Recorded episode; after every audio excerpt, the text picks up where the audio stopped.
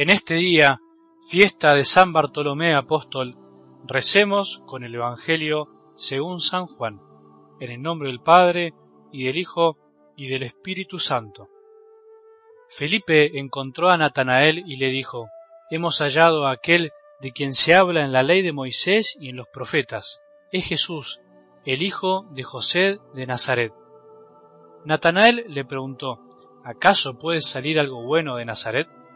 Ven y verás, le dijo Felipe. Al ver llegar a Natanael, Jesús dijo, Este es un verdadero israelita, un hombre sin doblez. ¿De dónde me conoces? le preguntó Natanael. Jesús le respondió, Yo te vi antes que Felipe te llamara, cuando estabas debajo de la higuera. Natanael le respondió, Maestro, tú eres el Hijo de Dios, tú eres el Rey de Israel. Jesús continuó, porque te dije, te vi debajo de la higuera, ¿crees? Verás cosas más grandes todavía. Y agregó, les aseguro que verán el cielo abierto y a los ángeles de Dios subir y bajar sobre el Hijo del Hombre. Palabra del Señor.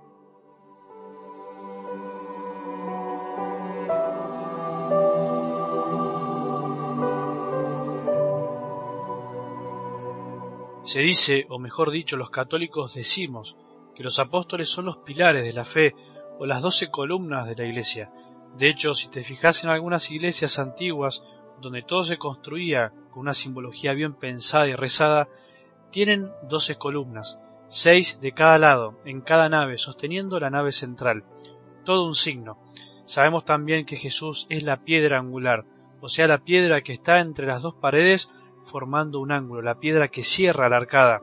Sin ella, todo se viene abajo. Sin Jesús, la iglesia se viene abajo, dicho en criollo.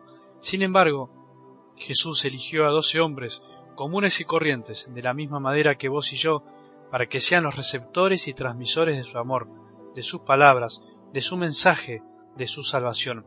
En definitiva, más allá de lo que muchos puedan decir, más allá de tu experiencia personal de fe, más allá de todos los pecados juntos de la historia, más allá de las falencias actuales, la Iglesia es la extensión en el tiempo del amor de Jesús que quiere llegar y abrazar a todos.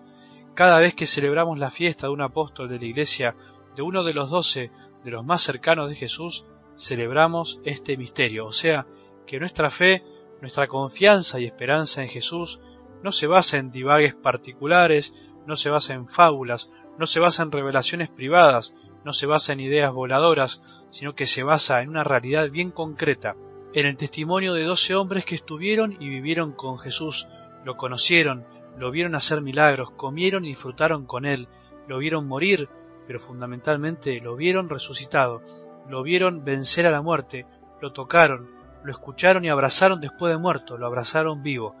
Creemos en eso, creemos en Jesús, pero en un Jesús vivo, que se conoce solo por medio de otros, solo por medio de la Iglesia. Nadie conoció a Jesús encerrado en su habitación.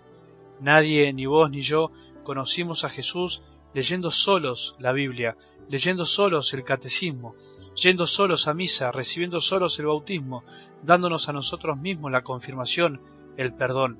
Nadie, absolutamente nadie. Todo el que te quiera meter eso en la cabeza te miente. Jesús llegó a tu corazón y al mío por medio de otras personas, de situaciones, de momentos concretos. Y esto que te digo es una gran cadena hacia atrás, que segundo a segundo, minuto a minuto, hora tras hora y día tras día, viene desde Jesús a los apóstoles, la iglesia, vos y yo. ¿Pensaste eso alguna vez? Esa es la maravilla y la fragilidad de la fe que muchos niegan o les cuesta entender, y por eso tambalean en la fe, porque no quieren entender lo que es de sentido común. El que pretende otra cosa no comprende el querer y sentir de un Dios que se hizo hombre justamente para generar esto, una atracción de amor que atraviese los siglos y llegue hasta nosotros, hoy, ahora, concretamente, y por ejemplo, hoy por medio de este audio, de las palabras de Dios que vuelan por los aires y llegan al corazón de tantas personas. Bueno, pero no te quiero aburrir con esto, solo espero que te sirva para que entiendas lo lindo que es creer en esto, aunque a algunos les cueste tanto. Algo del Evangelio de hoy confirma lo que te quiero mostrar. ¿Cómo conoció Bartolomé, Natanael, a Jesús, o mejor dicho, cómo se dejó conocer Natanael por Jesús aquella tarde. Gracias a Felipe. Felipe fue el mensajero, el que hizo de eslabón para que Natanael sea sorprendido por el amor de Jesús. Siempre hay un Felipe en la vida de nosotros. Mira para atrás y pensá, ¿quién fue tu Felipe? ¿Quién fue el que alguna vez te dijo, encontré al que siempre quise encontrar, encontré al que da sentido a mi vida, encontré al que dará sentido a tu vida? ¿Quién fue? ¿Te animás a pensar quién fue y cómo fue ese día? ¿Te animás a pensar y a rezar por ese Felipe que te ayudó a que tu vida cambie completamente? ¿Te pusiste a pensar qué sería de tu vida si no hubieras conocido a Jesús y si alguna vez no te hubiese dicho yo te vi, yo te vi antes que otros? ¿Te animás a llamar o a mandarle un mensaje a esa persona que para vos fue un apóstol y te acercó la gracia a tu vida? Qué lindo que pensemos eso, qué lindo que hoy entre nosotros nos demos las gracias por ayudarnos mutuamente a ser alcanzados por Jesús, por el único que nos conoce verdaderamente, por el único que sabe cómo somos y lo que pensamos. Para terminar, te cuento algo. Me acuerdo que cuando fui a Roma hace varios años, yendo hacia la Basílica de San Pedro, con esa emoción de la primera vez, iba con un sacerdote amigo. Nos equivocamos de colectivo y tuvimos que bajar muy lejos hasta poder llegar, pero fue providencial. Caminando y disfrutando de andar por esos lugares sembrados de historia y de fe, casi sin darnos cuenta, nos topamos con la iglesia de San Bartolomé. Me acuerdo de las sensaciones, de lo que se me cruzó por la cabeza y el corazón. Estaba ante la tumba de una de las columnas de la iglesia, de uno de los hombres que ayudó a que hoy yo tenga fe y sea sacerdote. ¿Y si hoy también le agradecemos a él?